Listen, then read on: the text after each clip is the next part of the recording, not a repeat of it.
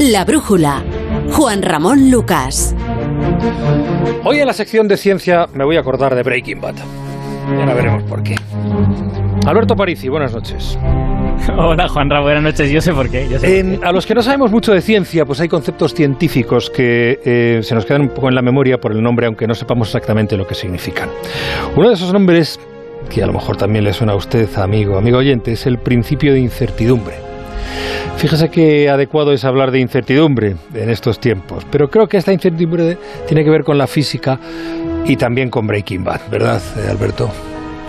Pues sí, efectivamente, efectivamente. Esto no es incertidumbre de las acciones humanas. Este principio, principio de incertidumbre, lo enunció un físico que se llama Werner Heisenberg. Y de ahí la, referencia a Breaking Bad, ¿no? Claro, era uno de los motes que utilizaba eh, Walter White en la, en la serie. Cuando era el traficante duro era Heisenberg. Y, se inspiró precisamente en este físico que en el año 27 enunció el principio. Eso es, es, un, es uno de los principios fundacionales, es una de las bases sobre las que se construye la física cuántica. Es uno de esos momentos en que todo confluye y salen tres o cuatro ideas y surge una física nueva. Bueno, ¿qué dice el principio? Bueno, pues el principio dice que hay parejas de magnitudes físicas, o sea, de, de, propiedades, digamos, pues no sé, la energía, la temperatura, estas cosas, hay parejas de magnitudes que no se pueden conocer a la vez con completa precisión. Y por dar un ejemplo, el, más famoso es, aunque no es el que a los físicos nos gusta más, la verdad, pero el más famoso es el de la posición y la velocidad. Es decir, si conoces muy bien la posición de un objeto, eso te penaliza a la hora de conocer su velocidad, te produce incertidumbre en tu conocimiento de la, de la velocidad, de ahí lo de incertidumbre. digamos que no vas a poder medir bien la velocidad si tienes la posición muy bien controlada. pero eso no lo vemos en nuestra vida diaria. Yo sé perfectamente dónde está el micro en el que estoy, con el que estoy hablando y sé también que el micro no se está moviendo. Sé cuál es la posición de un coche que se mueve y, puedo hmm. calcular la velocidad. Es verdad, es, es verdad, pero eso se debe a que este principio en realidad habla de movimientos y de posiciones que son extremadamente pequeñitos. Y en realidad ese tipo de movimientos y posiciones no los tienes controlados ni en el micro ni en el coche. Porque los, los átomos que forman el micro o el coche sí que se están moviendo. De hecho, solo, solo por tener cierta temperatura, los átomos están como vibrando, están moviéndose adelante y atrás muy rápido continuamente. Y, y ni tú ni yo sabemos dónde está cada átomo del micro que estamos usando. Y de hecho, ni falta que nos hace. Porque el micro y nosotros funcionamos bien sin necesidad de tener esa información. Eh, por eso este, este principio, el principio de incertidumbre, no se aplica a los objetos grandes, no se aplica a los coches. Porque la física cuántica es como el zen, todo es vacío.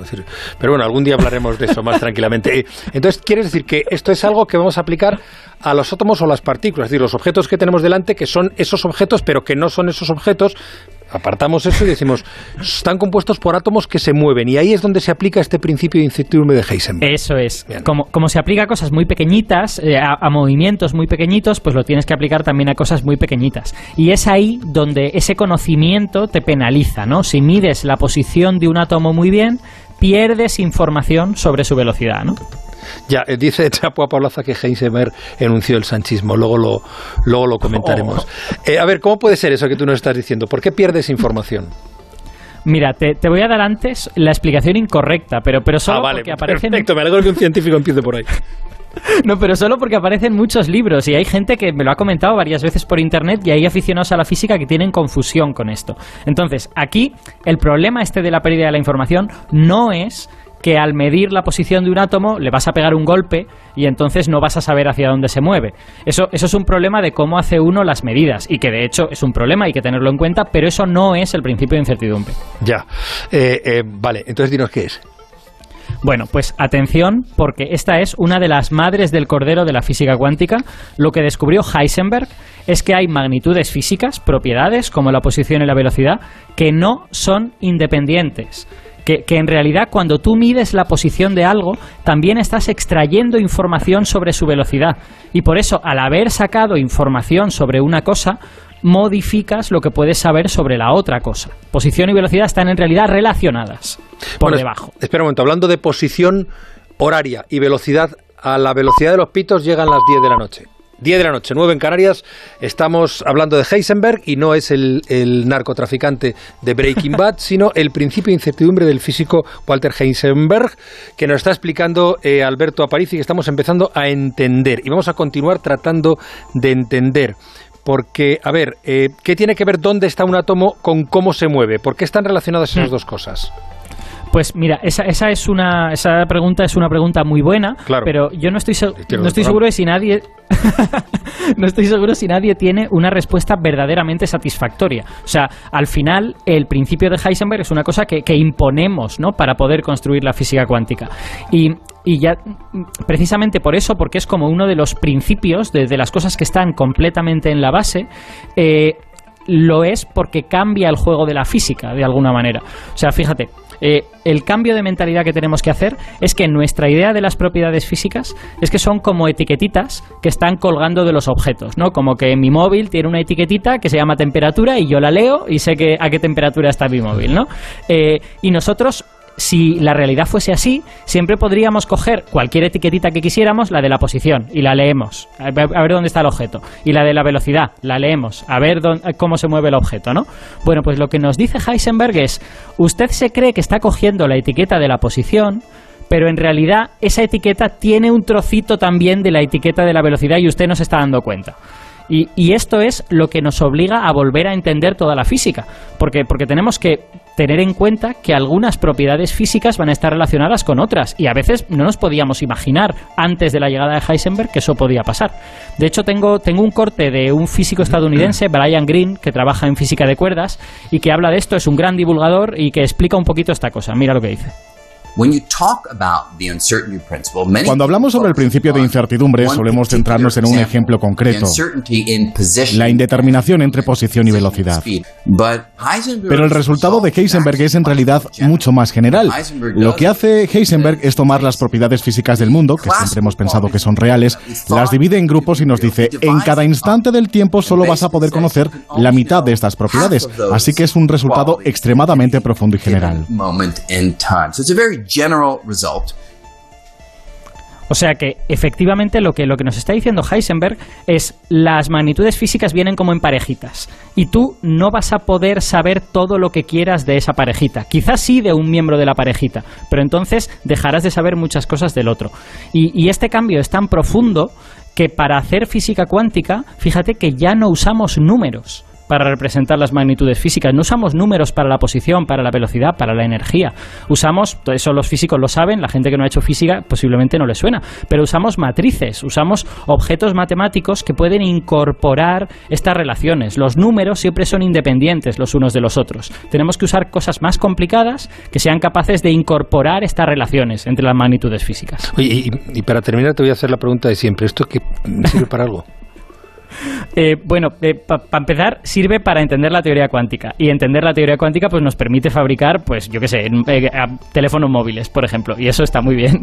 Hmm. Pero si quieres una aplicación, digamos, más directa del principio de incertidumbre, pues serviría, por ejemplo, para poder hacer medidas de grandísima precisión. O sea, si tú quieres medir la posición de una cosa extremadamente bien, tú necesitas tener en cuenta que si perturbas su velocidad, eso va a afectar a la posición. Entonces necesitas tener en cuenta esta relación entre posición y velocidad para poder medir muy bien una de las dos cosas. Eh, esto que yo sepa todavía no tiene una aplicación comercial, sí se usa en laboratorios de investigación, por ejemplo, eh, para detectar ondas gravitacionales, que aquí hemos hablado alguna vez, se va a incorporar ese tipo de tecnología para poder medir muy bien la posición de, de unos cuantos objetos, pero estoy convencido de que dentro de 20 o 30 años se usará para alguna cosa. Es como todo, las cosas empiezan en los laboratorios y al final salen, ¿no? En estos momentos, digamos que estamos desarrollando la tecnología para poder convertir todas estas ideas de metrología cuántica en una realidad.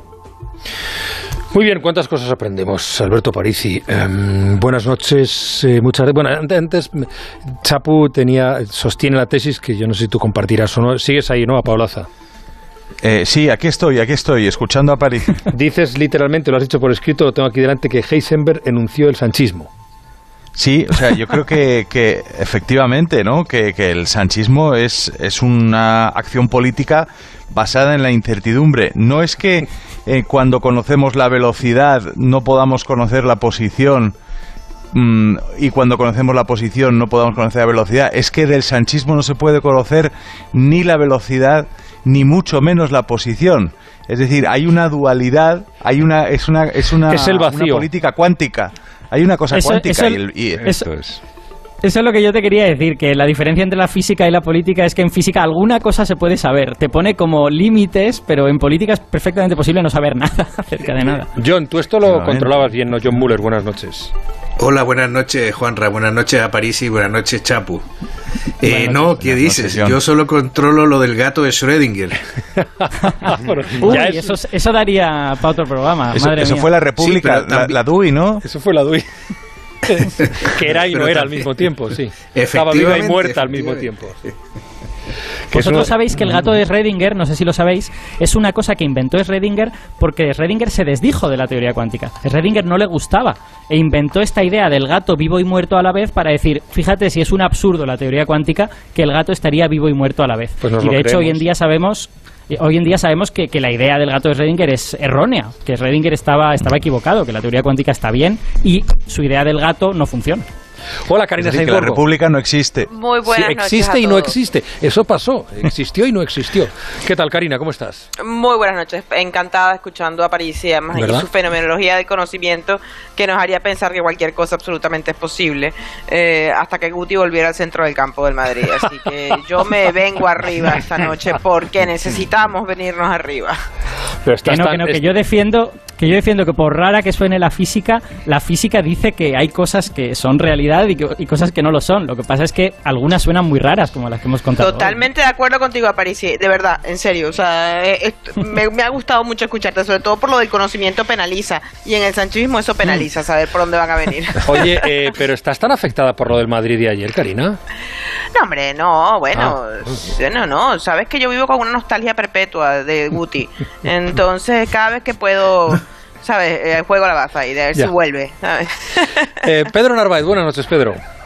Hola, muy buenas noches, ¿cómo estáis? Oye, eh, hace mucho que no hablo contigo, es que me parece que hace... Te lo parece, te lo parece, hablamos la semana pasada, pero bueno. Claro, pues fíjate cómo te echo de menos que me parecía larguísimo el tiempo que había pasado sin ti. Te, se te hace largo, me encanta que tengas nostalgia de, escucharme. Oye, muy de acuerdo con Chapu, ¿eh? con eso de, con esa apreciación que ha dicho sobre sobre el sanchismo. Pedro Sánchez, cuanto más, cuanto más lo observamos, más se transforma el hombre. De todas formas, Espero que estés escuchando a, a Parisi mm. en, el, en el Ministerio de, Sanidad también. Mm, ya, bueno. Todo lo, lleváis a vuestro terreno. No lo sé, no. de todas formas, también a veces la política se puede llevar a otro terreno. Como, Yo quiero. Como Guti. Como Guti. exacto, exacto. Yo quiero subrayar aquí el, el hallazgo, mm, me pareció ingeniosísimo de Chapo el otro día con el, el gobierno padrón que unas veces es gobierno y otras veces es oposición. Los de Podemos, ¿no? Los ministros de Podemos que son como del padrón, que unas ministros de padrón. De gobierno y otras oposición. También es dual, ¿no? También es dual, sí, también eh, puede estar em, regido por el principio de Heisenberg. Bueno, eh, Aparici, que muchísimas gracias. Nada, espero que esto haya servido para disipar alguna nube, aunque quizá tendremos que seguir hablando de cuántica para entenderla cada vez mejor. No, lo bueno, lo bueno es que eh, puede que disipes alguna nube, pero siempre dejas en el aire preguntas que despiertan nuestro apetito. O sea que hmm. seguimos descubriendo. Y ya te digo yo que un día tenemos que hablar de Zen eh, y física cuántica, que son muy parecidos. Pues yo es que de Zen no sé nada, pero vamos, si, si tú pones la parte de Zen, yo pongo la parte de cuántica, sin ningún problema. Te digo yo que es la confirmación de lo que se llevan años diciendo los viejos maestros, em, sobre todo los japoneses. Pero en fin, ya sí, sí, algún día, algún día hablamos de eso.